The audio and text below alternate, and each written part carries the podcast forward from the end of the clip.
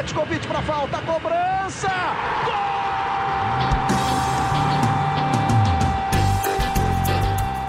Está entrando no ar o podcast Sabe de quem?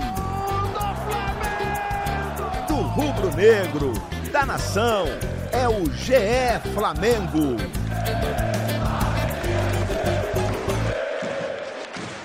Você que se liga no Globoesporte.com, tá ligado também aqui no GE Flamengo, podcast completamente pensado e dedicado para você, torcedor rubro-negro. Eu sou Igor Rodrigues, a gente está aqui na nossa edição de número 59 da nossa resenha rubro-negra. É sempre especial, eu sempre falo que assim, né? A gente vai começar um papo legal e tudo mais, mas hoje é mais do que especial, apesar desse tempo de quarentena que a gente está vivendo, todo mundo dentro de casa, a gente está tentando é, mesmo assim, levar para você dentro da sua casa um pouco de entretenimento. E já que foi você que nos ajudou no episódio anterior e votou no maior goleiro da história do Flamengo, elegendo Júlio César, a voz do povo é a voz de Deus. E nós conseguimos, fomos atrás de Júlio César e nessa conexão pegamos um avião na nossa quarentena, estamos lá na Europa, lá em Portugal, para falar com o Júlio. Estou com o Caê como sempre, aqui meu fiel escudeiro, aqui do meu lado, mas vou pedir uma licença para abrir o tapete vermelho e preto para Júlio César, que está com a gente. Júlio, um prazer, muito obrigado tá falando, você está falando aqui com a gente, pegar esse tempo no meio dessa quarentena maluca e está dando esse retorno para a torcida que te colocou aí como o maior goleiro da história. Primeiro aí, as boas-vindas. Muito obrigado, Júlio. Olha, eu que agradeço né, o convite aí de poder participar, né, de uma certa maneira é, dessa enquete né, que vocês realizaram e confesso também que fiquei bastante surpreso com o, resulta o resultado final. É, sei o, o, quanto né, a torcida do Flamengo é, curte, né, tem um carinho enorme pelo Júlio César e às vezes eu me pergunto né, se eu mereço tanto esse carinho por parte da torcida, né, por parte da nação. É, já tive outras oportunidades né, de, de poder falar sobre essa, essa posição né, que, que me colocam de ídolo né, da, da nação. E, e às vezes eu, eu juro que não, eu tenho dificuldade em, em analisar tamanho afeto, tamanho. Porque eu não ganhei um, um título de expressão com o Flamengo, digamos assim. Né? Eu acho que quando você consegue ganhar um título de expressão, como aconteceu agora recentemente, Libertadores, Brasileiro no mesmo ano, isso automaticamente te encaixa, dependendo da tua prestação naquele ano, né, num status de ídolos, né, da sua identificação, enfim.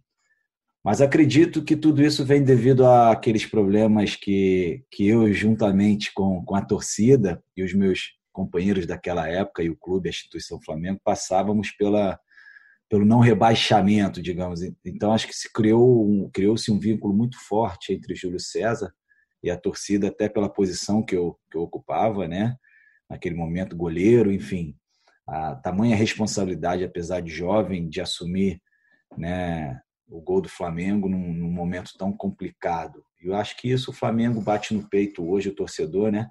E é como se fosse um título, né? Você tem orgulho do teu time nunca ter disputada aí uma Série B, não desmerecendo os clubes né, que já jogaram porque e que jogam, mas tem essa, essa vaidade, digamos assim. Então, agradeço muito mesmo ao torcedor é, flamenguista, aquele que vai ter oportunidade de, de ouvir, né?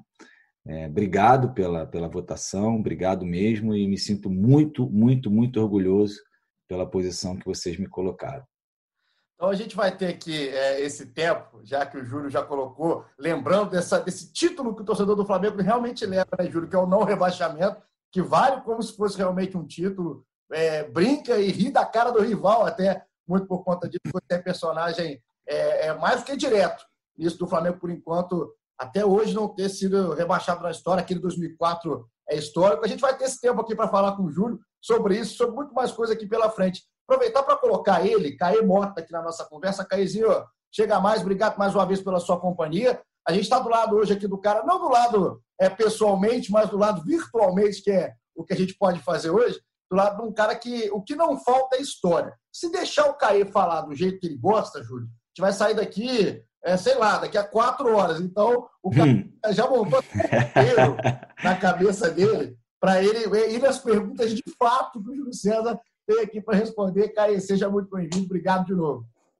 Fala Igor, fala Júlio. Finalmente um convidado de peso e aqui ao vivo, né? Gravando, beijo, participando, não só mandando áudio e tudo mais. É, deixar aqui também o obrigado ao Júlio e falar que aqui são dois votantes que votaram em você na eleição aí no, no último, no último podcast, não, não para rasgar cedo, mas para mim foi um voto muito fácil até. Acho que, é, que, que, a eleição conta tanto por performance no Flamengo, tanto por identificação no Flamengo, tanto pelo que você virou depois do Flamengo.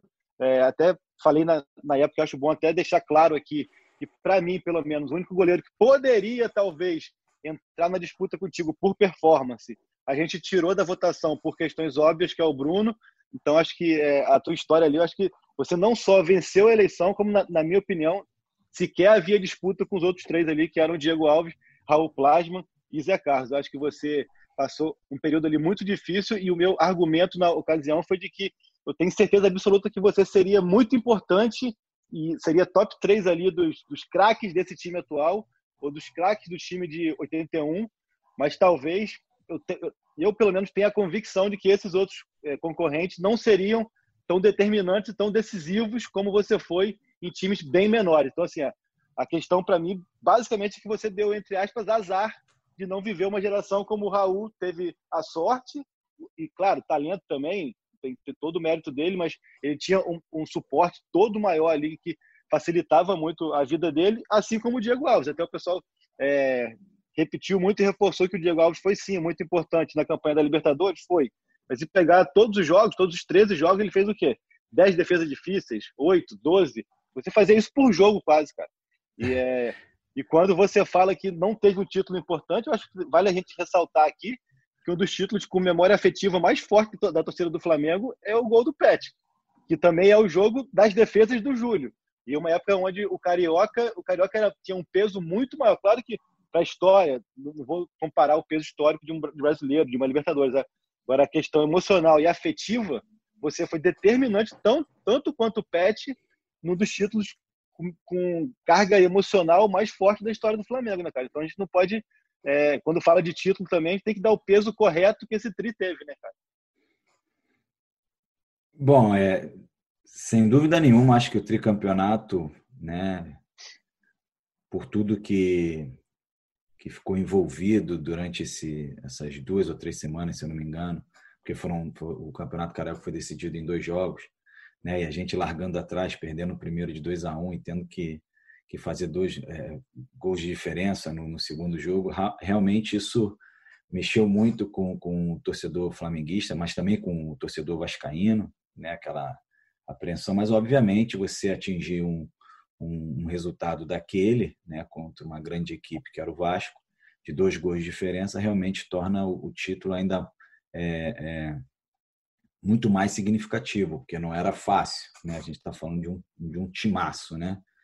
É, eu só queria abrir um parentezinho aqui. É, obrigado pelas palavras, tá, Igor? É, acredito que realmente você resumiu é, situações importantes em relação ao Júlio César no Flamengo, mas não, também não quero puxar seda para o Diego Alves, que é um grande amigo que eu tenho, né? E tive a oportunidade de trabalhar junto, mas eu acho que o Diegão é, ano passado realmente matou a pau nos momentos cruciais, né? Assim, foram defesas importantes, foram importantes, mas além de, da importância da defesa, foram momentos cruciais, né, na temporada, porque assim, quando você joga numa equipe estabilizada como a do Flamengo, né, um elenco é, muito muito forte, o goleiro ele sobressai pouco, isso é normal. Mas é aí que a gente vê quem é o grande goleiro. Né? O grande goleiro é aquele que vai duas bolas no gol e ele está preparado para estar tá presente naquelas duas. Então, eu acho que o Diego, em diversas vezes, eu vibrava, né? eu como torcedor, obviamente, e amigo, assistindo aos jogos, eu vibrava, pulava no sofá, até por ser é, um ex-goleiro. Né? Cada defesa que ele fazia, da importância, eu lembro no Olímpico, contra o Grêmio, uma que acho que ele pegou do, do, do Cebolinha. Everton, né? teve, teve, teve contra o São Paulo também. Né? Teve várias outras que o Diego fez em momentos cruciais e que eu realmente, ter, é, por ter desempenhado essa, essa, esse papel, essa profissão, é, eu me via nele ali. Né? Então, assim, não querendo, acho que o Diego hoje, né, não quero puxar sardinha mais uma vez dizendo, mas acho que ele se encaixa perfeitamente no status de ídolo, de ídolo no clube hoje. Como ele, como ele chegou no Flamengo, por tudo que aconteceu, aquele problema anteriormente, ele superar tudo isso e poder contribuir dentro de campo com o trabalho dele da maneira que foi, é, isso demonstra a grandeza dele, não só como profissional, né? porque a gente sabe que o Diego é um grande goleiro, mas como homem, né? Então, assim, eu gostaria muito de abrir esse parênteses, porque o Diego realmente hoje, eu acho que ele ocupa perfeitamente no coração do torcedor flamenguista esse status de ídolo. Agora, é óbvio que o, o atacante vai ser sempre mais né, digamos, comentado. Enfim, a gente viu o Gabigol hoje, né, ocupando uma posição de ídolo na. Ele até brincou comigo, ele numa ligação ele falou: Júlio, olha, é, se a gente for falar de ídolo por ídolo, você eu já deixei para trás. E o Zico, se, ele, se, o Zico, se o Zico der uma ligada para mim, eu vou, pra, vou falar para ele dar uma segurada. Aquele jeito dele brincalhão, né? Mas eu acho que o Gabi também se identificou rapidamente com, com, com, o clube, com a torcida. Enfim, o momento também né, é super favorável. Mas voltando aí, né, fechando esse parêntese, é, realmente eu acho que o fato você buscou bem, que eu não, não, não pude, eu não falei, né, o fato de você ser criado no clube. Eu cheguei no Flamengo aos 12 anos de idade, né, depois de cinco anos eu já estava ocupando né, já estava fazendo parte, melhor dizendo, da, do elenco profissional do Flamengo, então eu tive uma formação muito rápida, um período de formação rápido. Eu, eu queimei três etapas de juniores, né, devido ao momento. O Flamengo tinha cinco goleiros e um com contrato, né, e os outros quatro não tinha, e o outro que estaria na minha frente estava servindo a seleção brasileira sub-20, que era o Marcelo Leite. Então tudo aconteceu assim dessa maneira. E quando eu fui ver, eu já estava, apesar de jovem, já num, num, assumindo essa posição, né? Então, é, então basicamente é isso. Né? Eu acho que realmente eu, eu, eu bateu uma um arrependimentozinho, né? O fato do Flamengo ter ganho essa Libertadores e o Brasileiro e eu ter deixado, né, o futebol, né, é, um ano antes. Mas enfim, o que vale é que eu sei que meus companheiros, né, meus companheiros ficaram super felizes, o quanto o Flamengo buscava isso, né? Porque o Flamengo, acredito que o futebol ele ele ele cobra muito resultado, né? Às vezes as pessoas não, não interessa se se o clube ele faz um excelente, uma excelente temporada e é vice-campeão, né? E chega na outra temporada faz uma excelente temporada é vice-campeão. O, o, torcedor ele quer o campeonato, obviamente, mas a gente não pode de, é, menosprezar isso, né? Então o que aconteceu com o Flamengo né? Foi fruto de um trabalho que vinha sendo feito e organizado anos, é, anos é, que de cinco, seis anos atrás, né? O Flamengo sempre com aquela famosa frase que nego brincava, né? De cheirinho, cheirinho, cheirinho. Queria eu todo ano estar tá chegando ali e cheirar alguma coisa do que passar o ano e cheirar nada. E chega uma hora que esse cheiro vai se tornar realidade, né? Então foi o que aconteceu com o Flamengo. Então as pessoas ficavam cheirinho, cheirinho, cheirinho, mas chega uma hora que não, não vai ficar só no cheirinho. O cheiro vem é forte, né, Júlio? O cheiro, o cheiro vem forte, porque é, é um trabalho de anos. Né? Eu, eu pego aí, é, é, eu respeito muito né, essa filosofia e metodologia de, de, de, projetos, né, de você acreditar numa, numa projeção de um time, de um clube, você trabalhar em cima daquilo. Agora, é como você investir um dinheiro. Às vezes você tem um resultado imediato, mas depende de como você faz o planejamento. Tem investimento de curto prazo, investimento de médio e longo prazo. E o Flamengo fez isso. Né? O Flamengo estava acreditando, o Flamengo estava na estrada certa. E as pessoas não conseguiam enxergar. E hoje o Flamengo é o clube a ser batido no Brasil, sem dúvida nenhuma. Foi atrás de um treinador fenomenal. Né? E hoje o Flamengo, sem dúvida nenhuma, é espelho para qualquer tipo, time no Brasil e na Europa também. Ô, Júlio, você, até o Caê, a gente estava montando aqui é, é, o roteiro, muita gente está ligado aqui ouvindo a gente, é, sempre abraçando muita audiência aqui do podcast, tanto pelo Globoesporte.com.br podcast, no Spotify, nos aplicativos do Google, da Apple. Pessoal ouve por tudo que é lugar, de onde for. Então, tinha muita pergunta para a gente fazer para você Só que você falou em arrependimento, né? Aí a gente estava, eu até ri junto com você aqui agora, de porque você saiu em 2018, você acabou parando, né? Em 2018, daquele uhum. despedida, que a gente vai até falar aqui depois com um pouco mais de calma. Mas é, é, essa questão do arrependimento é uma pergunta aqui do Rafael Oliveira, um abraço para o Rafa, e também da Tainá Dias, de uma certa forma, a Tainá que fala que é sua fã número um, enfim. Eles perguntam hum. se tem esse arrependimento de não ter ficado nesse elenco campeão de 2019, né? Porque estava tão perto, cara. Você saiu ali em abril de 2018, tão perto para você estar. Tá... na história você já está, mas está na história com esses títulos ainda com maior peso, né? Que o pessoal fala e cobra muito de jogador de futebol. Isso martelou na sua cabeça quando você estava lá, lá em Lima? Você fala, cara, eu estava perto, eu estava perto e, e, acabei parando antes. O Igor também que Olha, só... não... e, e, o Júlio, desculpa, só complementando que é o, o mesmo tempo, tema, se você parou porque você já estava de saco cheio desse mundo do futebol, da rotina e tal, ou porque você achava mesmo que não tinha mais lenha para queimar, só para pegar o contexto da, da decisão também. Então, vamos lá. É... Eu digo que bateu um arrependimentozinho, mas um arrependimentozinho assim saudável, nada daquilo desesperador, né? De falar, ah, não, por que eu não continuei? Não, foi uma coisa muito rápida, né?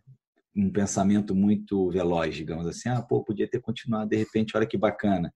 Somaria mais dois títulos importantíssimos na minha carreira, enfim, seria campeão da Champions, da Libertadores. Poucos brasileiros, jogadores brasileiros conseguem isso, né? Acho que seis ou sete, acho que conseguiram esse feito.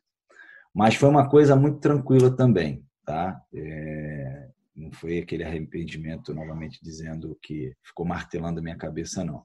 Eu acredito que o Juan, de repente, poderia ter se arrependido mais, porque ele parou no mesmo ano que tudo aconteceu, né? Eu acho que o Juan, no meu caso, ainda demorou aí um ano, um ano e poucos meses para tudo se concretizar e o Flamengo viver aquele momento maravilhoso. E o Juan foi no mesmo, no mesmo ano, mas enfim. Mas o Juan diz que não se arrepende também, né? Porque ele achava que não tinha como continuar, enfim.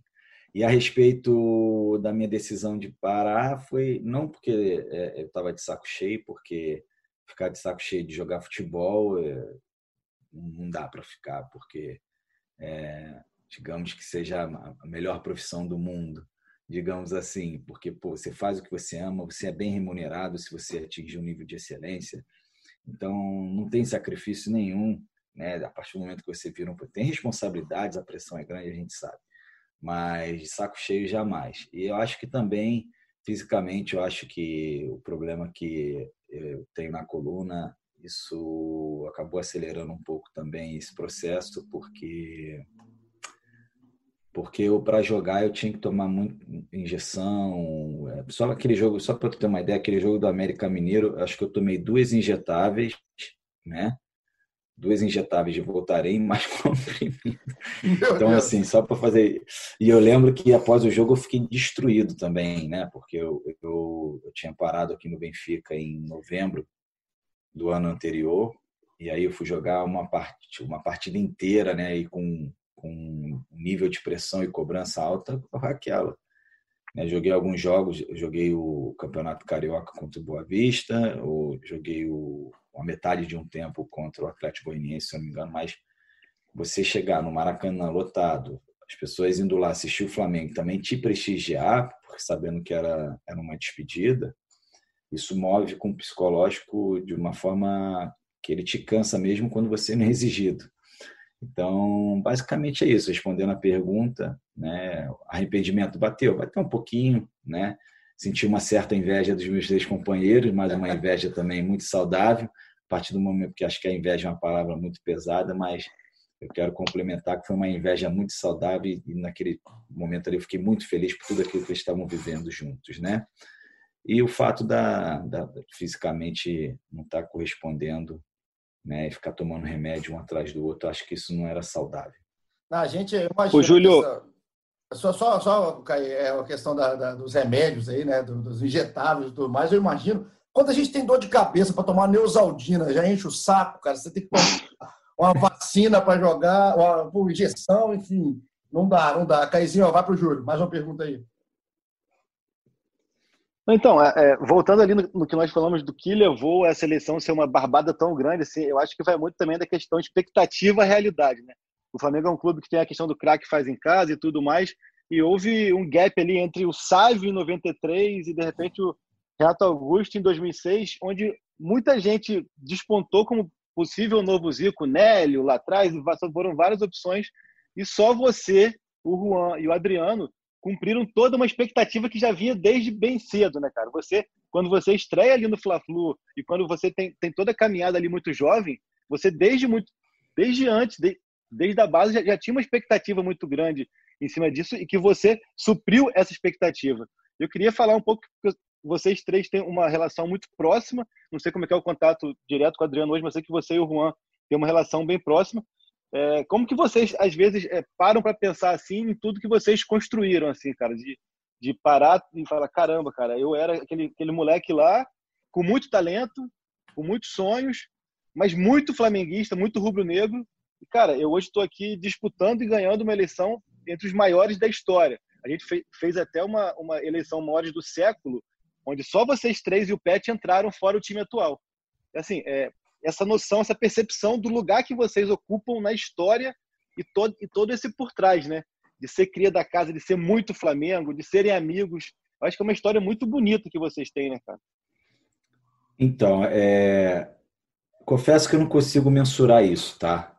Não consigo mesmo mensurar o, o, o, o tamanho da representatividade que cada um alcançou no coração de cada torcedor rubro-negro. É, eu posso dizer que é um motivo de muito orgulho, sem dúvida, sem dúvida nenhuma, porque éramos meros torcedores do Flamengo, né? E depois, é, com muito trabalho, né? A gente consegue se tornar profissional de futebol no clube que a gente ama, no clube que a gente torce. E isso se reverte, né?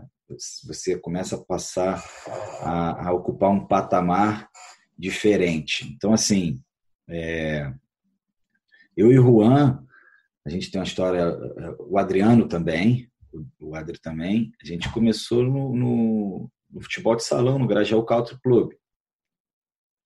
Ali no Grajaú, e aí o Juan já estava já no futebol de campo, o Juan estreou no, no pré-mirim, né, no Flamengo, eu cheguei no mirim, é, então o Juan tinha acho que um, dois anos de casa mais do que eu na, termos de formação. O Adriano, eu não sei quando ele chegou, mas tivemos uma história muito parecida em termos de evolução dentro do, do clube. O Juan ele subiu em, 2000, eh, em, em 96, perdão, eu subi em 97, um ano depois. Todas as seleções brasileiras de base, eu e o Juan, né, tivemos a oportunidade de estarmos juntos, isso que é bacana. Né, do salão a gente foi para o Flamengo, do Flamengo representando a seleção brasileira de base. Aí depois é, é, chegando à seleção brasileira principal. Então, eu e o Juan, a gente tem essa identificação enorme porque, é, essa amizade, melhor dizendo, porque a gente vem junto dentro de, de um cenário que a gente ama, vivendo as mesmas emoções, vivendo os mesmos sonhos, e as coisas foram acontecendo positivamente, tanto para mim quanto para ele. Então, isso é, é muito bacana. E, e basicamente é isso.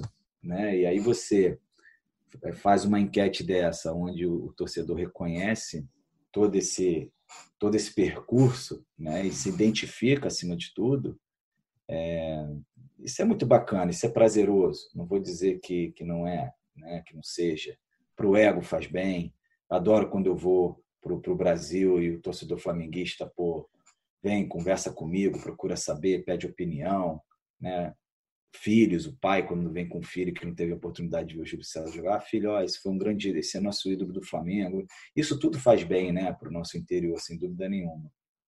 Então, assim, eu acho que são três histórias magníficas, brilhantes, né, cada um com a sua particularidade, mas que a gente sente um prazer enorme, um orgulho enorme de, de ter realizado tudo aquilo que a gente sonhava quando a gente tinha 9, 10 anos de idade, né?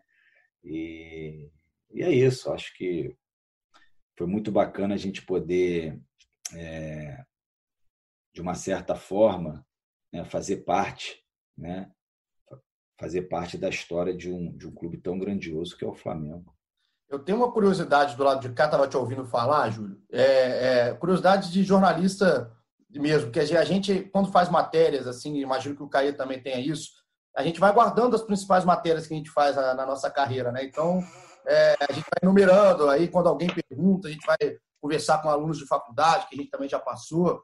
Pô, teve essa matéria, teve essa. A minha, a minha pergunta para você é em cima dos jogos, né? Especificamente do Flamengo, você tem uma carreira brilhante em seleção brasileira, no futebol europeu. Mas quando você fala de Flamengo, né? E quando te perguntam de Flamengo, seus amigos, torcedores, familiares, qual que é o jogo que vem na sua cabeça? Assim? Talvez não o grande jogo, o maior jogo, a maior atuação, mas qual que é aquele primeiro jogo que vem na cabeça do Júlio César assim, cara, esse jogo eu lembro, eu sou foda, porque esse jogo aí eu peguei demais. Qual que é aquele primeiro jogo que aparece? deixa eu ver aqui, deixa eu lembrar. Pergunta cara, de eu, canalha, né? Olha, eu, olha, eu posso, eu posso eu posso mudar um pouco o contexto da tua pergunta? Que eu não, eu não, então, eu, eu Você não pode lembro tudo. assim. É, eu não lembro assim um.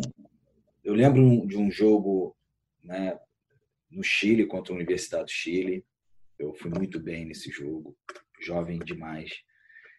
Obviamente a estreia na Copa do Brasil com 17 anos, né, no Parque Antártica, que eu substituí o Zé Carlos. Foi o meu primeiro jogo como profissional, não iniciando como titular, obviamente, mas que eu, eu entrei, joguei e estreiei nos profissionais, faltando, acredito, 15, 20 minutos para acabar o jogo. Zé Carlos sentiu as costas e eu entrei nesse jogo e eu via Cafu, Galeano, Veloso no gol, Djalminha, Viola. Nossa, era um time que eu falava, que eu, que eu tava vendo meses antes pela televisão e de repente eu tô ali enfrentando aqueles parque Antártica lotado e eu falava, nossa senhora, cara, que situação.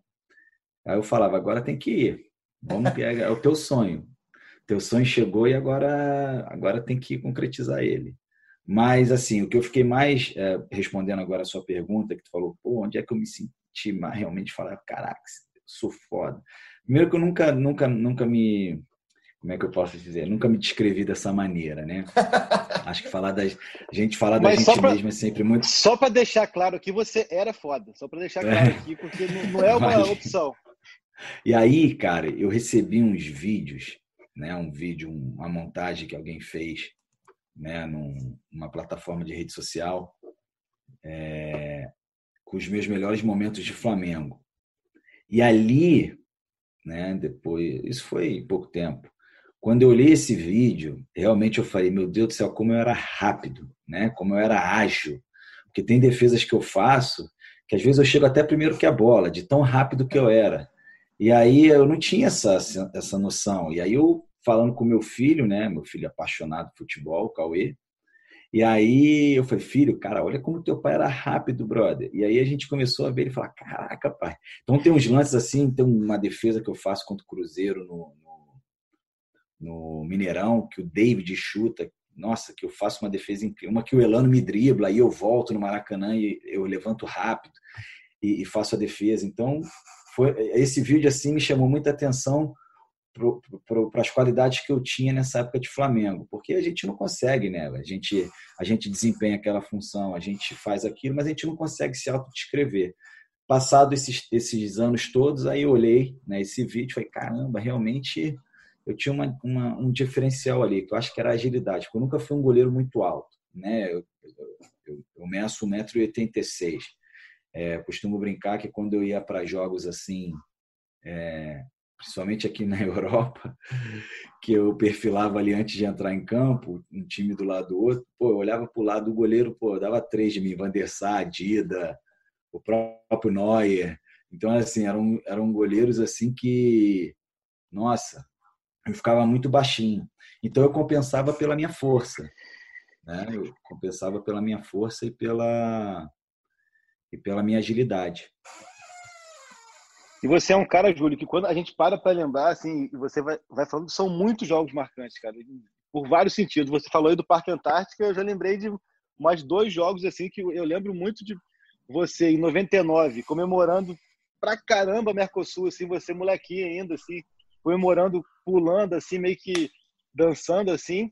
Lembro aquele jogo é, onde você falha e o Flamengo consegue a, a, vitória, onde você se emociona pra caramba ali. É um jogo muito marcante também. Você tem muito essa questão é, de ter muita imagem pelo seu flamenguismo, assim, pelo seu rubro-negrismo. Assim. Eu acho é. que isso, isso, isso é importante também, que acho que isso ficou muito na retina da torcida, né, cara? Até falei no outro podcast que um dos jogos onde você é, já falou várias vezes que se arrepende, que não deveria ter feito aquele jogo do Fla-Flu, para muito torcedor, aquilo ali é, é, sensacional. Aquilo ali é, é, um exemplo do que tem que ser. Aquilo ali é maluquice, cara.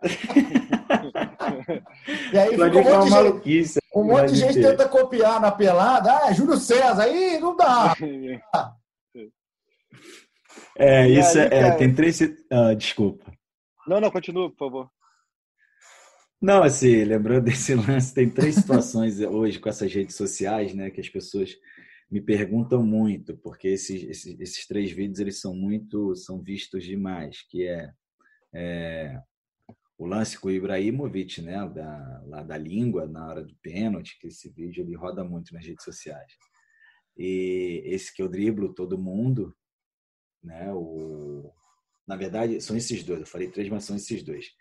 Que eu driblo, que eu driblo todo mundo também não, né? Que eu saio driblando igual um maluco lá no, no meio do jogo. Então, assim, esses dois lances, as pessoas me perguntam demais, né, o que, que aconteceu no momento, né? Eu toda hora tenho que ficar respondendo isso, mas respondo com prazer, não tem problema nenhum. E, mas essa do Fluminense realmente foi incrível. E, e o mais incrível ainda é que o, o, o Parreira e o, e o Zagallo estavam na arquibancada, né? Estava na, na, na arquibancada não, mas estava na em algum uma área VIP lá do Maracanã e deve ter se perguntado: olha o nosso goleiro de seleção brasileira, que maluco, olha o que o doido está fazendo. E aí isso torna a situação mais engraçada ainda. Mas o pior ali foi você que saiu driblando ou foi o cara que quando você dá e passa, o cara devolve também, né? Eu acho que é isso que todo mundo comenta, é o Jean, cara. O Jean, ele devolve a bola para mim. Ele entendeu o movimento, né, do Digamos que ele entendeu o meu movimento, né? Então... Mas todo mundo fala, cara, Júlio, o pior não é você deixar o gol e sair driblando a galera. O pior é o cara que pega e devolve em você. O cara tava acreditando realmente que você ia driblar todo mundo e fazer o gol, né? Mas enfim. Foi uma então, coisa que hoje a gente pode rir, né? Mas e, Júlio, uma falta só... de, de responsabilidade enorme. Aproveitando também o gancho, desculpa aí, Igor, até por me alongar aqui, é que você falou do Zé Carlos, né, cara? E você falou do Zé Carlos, é, você já, já, tinha falado do Diego Alves, aproveitar o gancho para você falar do Zé Carlos e do Raul, que foram os seus outros dois concorrentes aí na seleção, né? Então, o Zé Carlos era meu ídolo, né? Era não, é meu ídolo, né? Um, dois. É ele, Tafarel. Ele, obviamente, por eu ter é, numa faixa etária de idade, começar a frequentar Maracanã, ver jogos do Flamengo, começar a entender o que era o futebol. Então, é, o Zé Carlos, e pelo fato de eu amar a posição de goleiro, o Zé Carlos era uma pessoa que eu me, era um jogador que eu me identificava, obviamente. E o Tafarel, pelos anos de seleção brasileira, o que, que ele representava para todo o Brasil. Então, o Zé né, foi, um, foi uma pessoa que eu tive a oportunidade de trabalhar junto. Eu acho que isso é, é, é para poucos, né? Você ter um ídolo né, na tua infância. Você, quando vê, você está do lado do seu ídolo, treinando junto, aprendendo, adquirindo experiência. Né? Então, assim, é, foi uma coisa sensacional né, esse período que eu, que eu vivi com o Zé no Flamengo. Que Deus o tenha. Né? Realmente era um, um goleiraço. Né? Eu acho que todos os méritos aí foram um, foi um dos goleiros que ocupou ali as três posições na Copa de 90.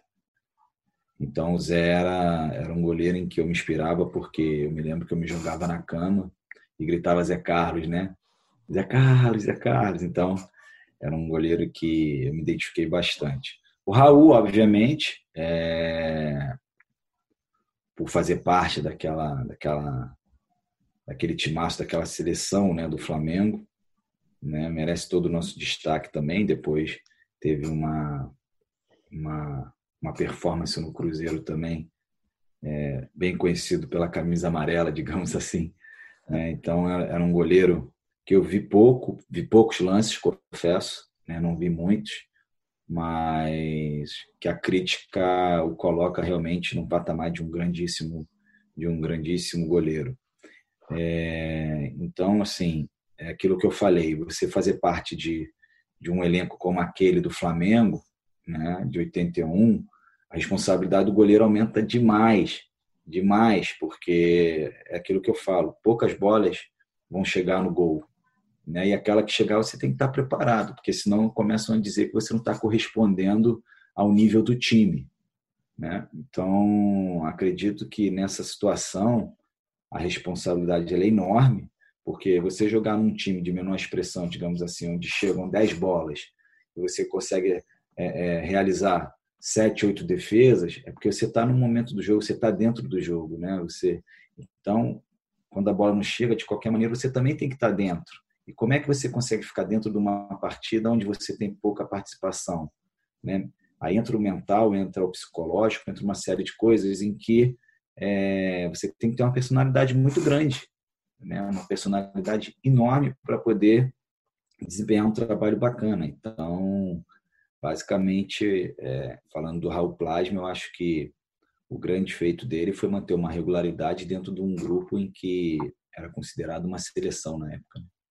Júlio, é, é a gente, para a gente ir caminhando também aqui, a gente deixou para nossa reta final do episódio, até para você, assim como o pessoal, a gente coloca o pessoal eleger, o pessoal votar, daqui a pouco a gente vai fazer uma votação rapidinho com você aqui, mas eu queria perguntar como é que está a sua vida, cara. Assim, agora o Júlio já ex-jogador, é que ganha essa alcunha também, né? Vira uma profissão. Ex-jogador Júlio César. Como é que você está vivendo aí agora, depois que você parou? Como é que você está fazendo? Como é que está indo a sua vida na Europa? E até como é que está sendo o impacto desse problema mundial, essa pandemia que a gente está vivendo aí é, é, nesse início de carreira pós-jogador? Como é que está a sua vida?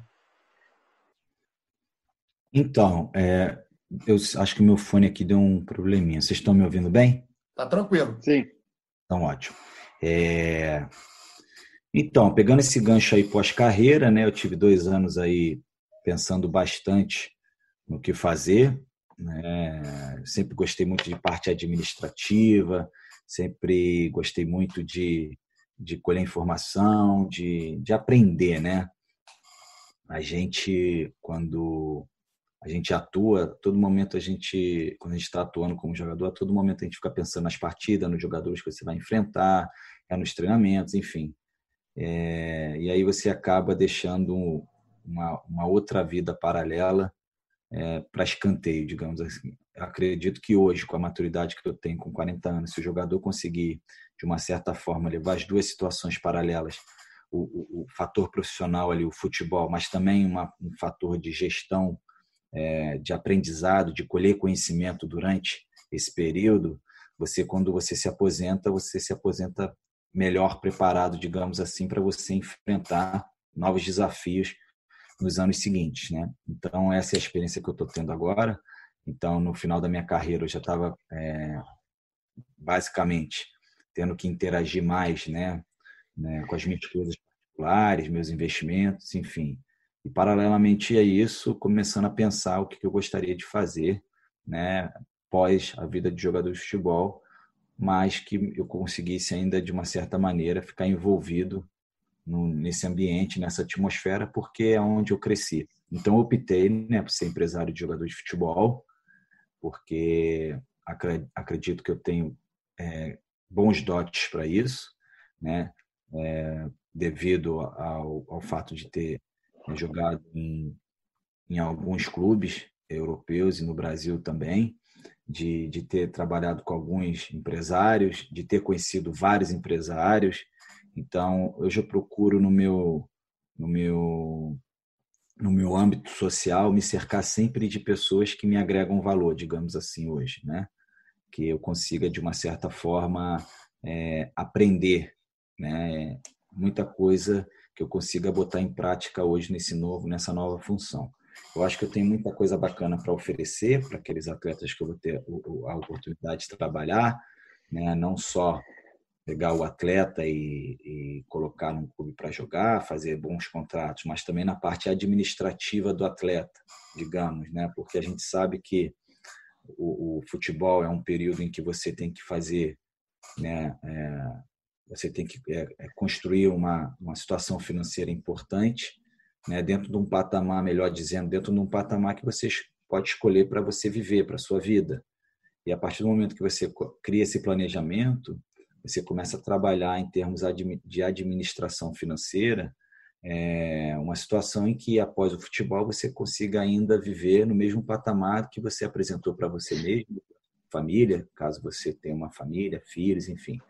Então quero dar toda essa assessoria 360, né, para os atletas que vão poder trabalhar com a JC12 Esporte e também blindar, né, de possíveis picaretas que estão no meio, porque eu fui vítima de alguns, entendeu? Então isso é bacana. Então, eu vejo muitas pessoas dizendo que tem muita, muitos empresários que sacaneam jogadores, como, como eu falei antes, fui vítima né, de alguns, e que jogador tem estereótipo de burro, e que jogador é gastão, que o jogador, depois que para de jogar, é, perde tudo. Então, eu ouvindo essas vozes, eu falei, pô, mas ninguém se mexe, ninguém não tem nada para oferecer. Então, eu quero basicamente fazer um bom trabalho, obviamente, é, ser bem remunerado por isso, não vamos ser hipócritas, mas eu acho que o mais importante é entregar um excelente serviço para que os atletas da JC12, né, e, e óbvio, seus familiares possam aí é, ter uma vida digna, planejada e sem, sem ter que no futuro ter que vender isso ou aquilo para poder se autossustentar mediante uma vida que você mesmo, é, um patamar de vida que você mesmo criou, né? É você saber um, um momento em que você pode é, parar e falar: oh, isso aqui para mim tá bom. Agora vamos administrar toda uma situação para que, se eu quiser dar mais um passo, subir mais um degrau, vamos, né, vamos raciocinar juntos e vamos reformular todo um planejamento para que você possa. Eu acho que planejamento é tudo. Planejamento e equilíbrio é tudo em qualquer profissão, né?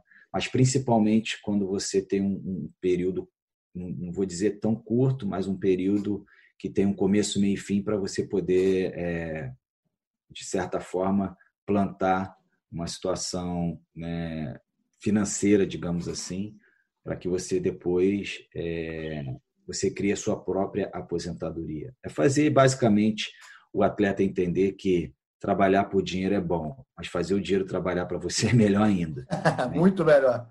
Então, eu tenho, eu tenho todo esse projeto na cabeça, então hoje quando eu tenho oportunidade de falar com alguns jogadores ou pais, familiares, jogadores, eu vou por esse caminho e tento passar muita transparência, muita lealdade, né? E, e compartilhar um pouco do conhecimento e experiência que eu obtive nesses 21 anos, né? Então, agora, antes a gente procurava o Júlio César jogador, né? E jornalista não, não larga, né? Agora a gente vai procurar o Júlio César empresário para saber para onde o jogador dele está indo. Olha, esse vamos, é um... procurar, vamos procurar mais ainda, porque quando é jogador tem assessor, empresário te liga direto. É, exatamente. É, pegando esse gancho, um dos grandes desafios hoje que, que a JC12 Esportes tem realmente é isso. É você sentar na mesa com, com uma pessoa e, e fazer com que aquela pessoa que esteja olhando para você esqueça do Júlio César, atleta ou ex-atleta, e sim comece a enxergar você com outros olhos. É um desafio é, interessante, né? Mas que eu tenho certeza, né? Que vai dar tudo certo, né? E, e tudo no tempo de Deus, porque também não adianta é, as pessoas, muitas pessoas falam, ah, mas você é o Júlio César, você vai se dar bem, não tem nada a ver uma coisa com a outra. Uma coisa é Júlio César, ex-atleta, aquilo que ele fez como jogador.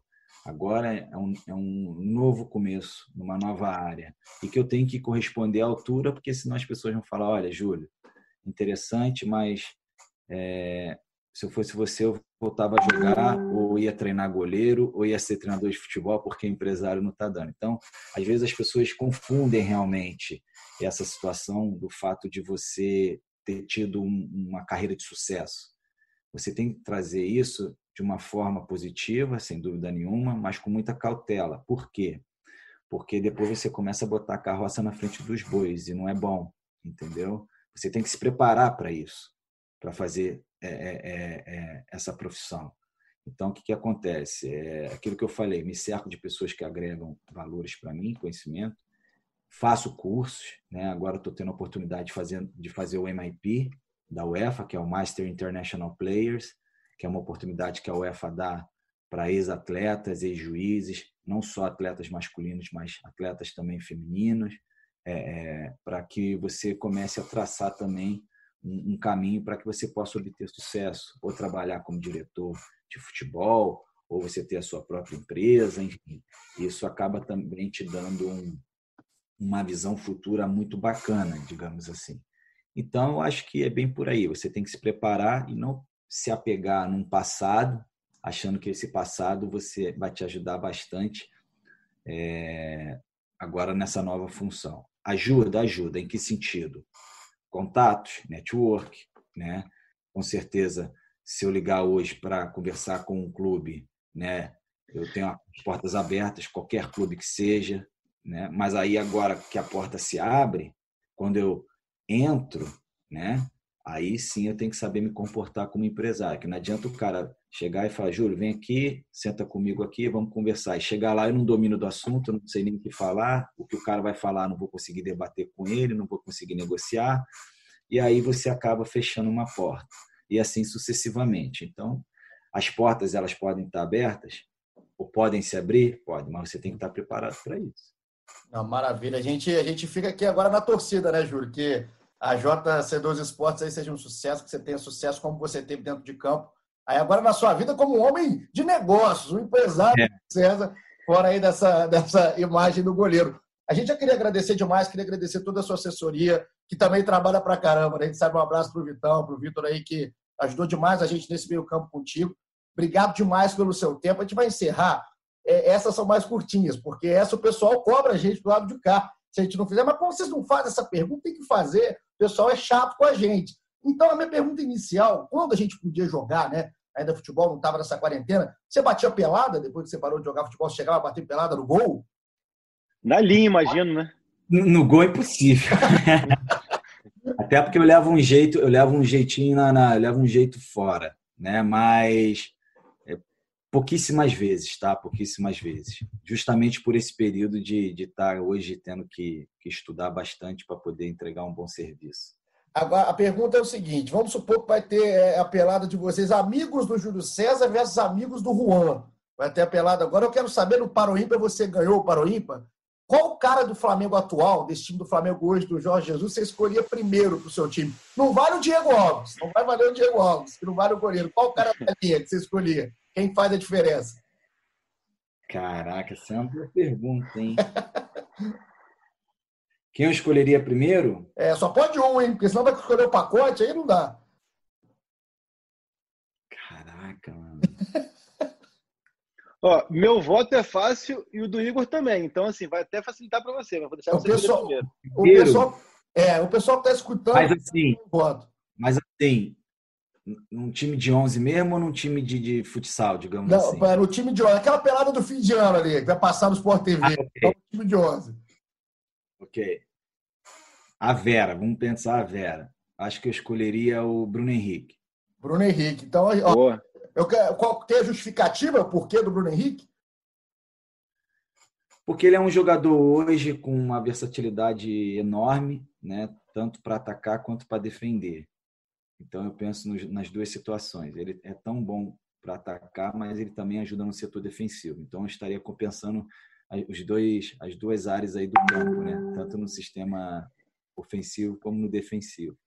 Então, se fosse fazer aquela matéria aí, eu ia dizer assim, ó, Júlio ah. César escolhe Bruno Henrique porque marca lateral. é o treinador conservador que faz o Bruno Henrique voltar, entendi. Aqui, Júlio, o, o, voto nosso, nosso voto aqui é muito claro, virou até uma briga minha com o Caê, porque o Caê é time Arrascaeta e eu sou time Everton Ribeiro. Então aqui a gente vai escolher... Tem os dois, eu confesso que o Arrascaeta veio na minha cabeça primeiro. Ih, é. aí, ó. deu munição pro Caê, acabou com a minha vida agora.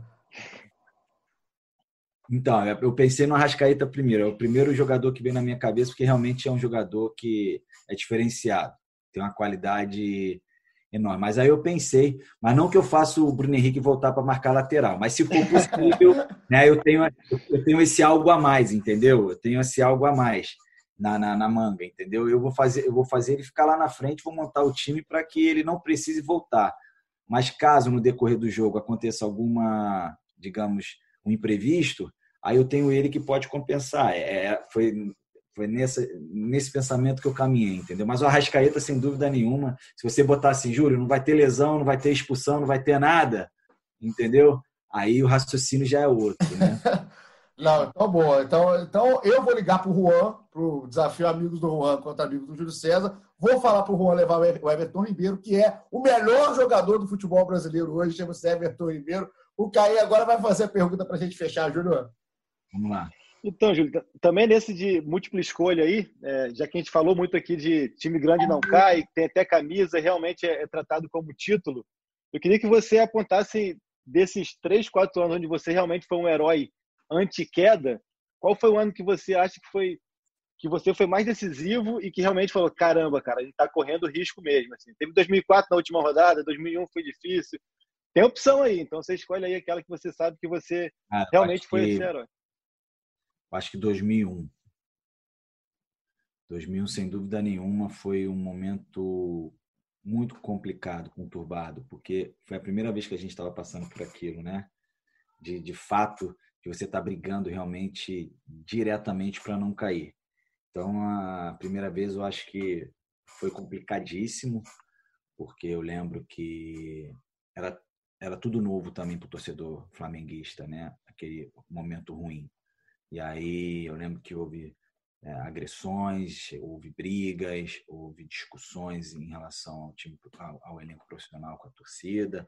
Então, como era tudo novidade, eu acho que isso torna a coisa mais complicada. Em 2002, depois a gente foi se livrar na penúltima rodada contra o Guarani no Maracanã, se eu não me engano. Em o 2000, Edson, acho. É, em 2003 a gente não sofreu tanto, já teve uma, uma, uma situação mais calma. Em 2004 voltamos a viver o inferno do rebaixamento que a gente se livrou contra o Cruzeiro, que foi, por coincidência, minha última partida com a camisa do Flamengo, né? Depois eu vim para a Europa e depois eu regressei, obviamente. Mas eu acho que em 2001 foi o momento mais crítico, assim, que realmente eu falei, meu Deus do céu, eu, eu, eu não saía na rua, cara. Era complicado demais. E para os mais jovens, assim, que, que não viveram isso ou não lembram, 2001 foi um ano com uma carga emocional também altíssima, né? Que foram dois títulos, a briga contra a queda e a final ainda da, da Mercosul foi, foi um ano tão atípico que só acabou em 2002, né? Que a final foi em 2002 ainda. Não, foi, digamos, fazendo uma analogia aí com o mercado de ações, né? Foi uma situação em que a gente investiu na empresa, bombou, a gente estava, porra, milionário, mas depois aconteceu coisa complicada, veio esse Covid aí, malandro, nosso papel desvalorizou. Não, então ficou 2000. Depois valorizou de novo, aí depois desvalorizou, então foi uma volatilidade, fazendo uma analogia com o mercado financeiro bacana mas que graças a Deus é, as coisas com, é, terminaram de uma maneira em que o torcedor flamenguista e, nós jogadores também, nesse caso eu falo na época do rebaixamento, com o coração aliviado, digamos assim. Não, então 2001 é uma escolha mais do que justa, um ano, o Caio falou muito bem, com essa carga emocional absurda que viveu o Júlio César e toda aquela geração não era essa geração das vacas gordas, né? Assim, apesar do investimento alto, ali foi uma, uma, um suor muito grande até 2004. Mas, Júlio, queria te agradecer demais. É, é, muito obrigado pelo seu tempo. A gente sabe que é um momento que a gente está vivendo todo mundo dentro de casa, mas que a gente tem que é, trabalhar, né? Você agora está esse homem de negócio, Júlio César, não para do outro lado. Então, agradecer muito o seu tempo, obrigado. A gente tinha resenha aqui para muito tempo e é muito legal receber, ter a oportunidade de falar com um cara como você, que é uma história gigante no Flamengo, gigante no futebol mundial. É, é um prazer, falo pelo Caí também. Muito obrigado por você estar aqui, a galera vai gostar. E é uma eleição mais do que justa, cara. É, é, não teve nosso voto à toa, não é rasgação de seda. É porque é legal a gente lembrar que futebol não são só títulos, mas também é amor à camisa, é representatividade, é, é, toda essa emoção. Inclusive, é uma galera, amigos meus, que quando eu falei, pô, a gente vai gravar com o Júlio César hoje e tal, ele, cara, pelo amor de Deus, eu, eu desmaiei junto com ele quando ele desmaiou em Lima, quando eu vi o vídeo. Então, é, essa, é esse lado que eu acho que você leva com você. É, essa empatia toda com o Júlio César, acho que está representada naquele desmaio. Então, aqui a gente te agradece. Muito obrigado aí pelo seu carinho, pela sua atenção e parabéns pela eleição. Você foi o primeiro eleito aqui do GE Flamengo.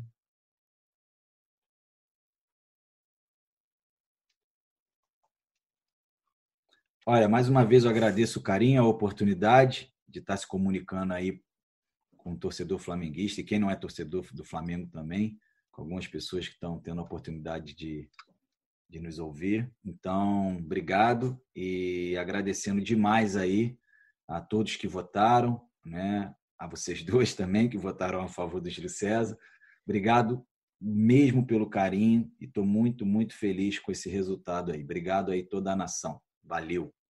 Assim a gente vai encerrando, Caê. Nosso episódio mais do que especial, sensacional aqui com o Júlio César, direto lá da Europa. Eu quero dar uma sugestão aqui, então, o Igor. A gente Vamos geralmente lá. encerra, a gente encerra os podcasts com narração de gols. É Eu isso. quero que o Júlio escolha uma, escolha uma defesa dele pelo Flamengo para ser narrada. De repente pode ser aquela sequência no gol do Tri, enfim, vê uma defesa qualquer que a gente vai botar lá o Luiz Roberto, o Luiz Carlos Júnior, quem quer que seja, vai botar a narração Júlio César. foi bem, foi bem. Flamengo uma defesa pelo Flamengo, cara. É, bom, bom, bom, é bem fácil de achar. Agora o Caio é, feliz. Agora, cara, deixa eu ver aqui. Eu acho que. Ai, eu tô pensando numa do Tri aqui. Eu acho que é aquela que o, o Juninho entra cara a cara comigo no final do primeiro tempo. Logo após que o Vasco empata, o Juninho entra cara a cara e eu faço uma defesa importantíssima porque caso a gente vá pro caso a gente fosse para o intervalo ali com, com 2 a 1 um na bomba acho que a gente não conseguiria chegar no nosso objetivo então foi uma defesa num momento bem importante que eu lembro que o Joel é, dá muito uma chorada não acreditando que, que eu tivesse agarrado aquela bola Obrigado mesmo, Júlio, pela simpatia aí. Obrigado, eu que agradeço aí o carinho. Um abraço aí a vocês. Valeu. E você que está ligado aí no Globoesporte.com.br podcast aqui do GE Flamengo, ficou esse tempo todo agora ouvindo aqui a história do Júlio César. A gente promete que as próximas eleições, próximo é de lateral, depois zagueiro, meio-campo, atacante. Muito obrigado pela sua companhia. Valeu demais, Caizinho, também sempre comigo. A gente volta a qualquer momento. Fique então com a defesa de Júlio César na conquista do Tri lá em 2001. Juninho entra na área, ele faz a defesa a gente termina assim o nosso episódio mais que especial. Valeu, todo mundo se cuida aí nessa quarentena. Tamo junto, até a próxima. Aquele abraço. Olha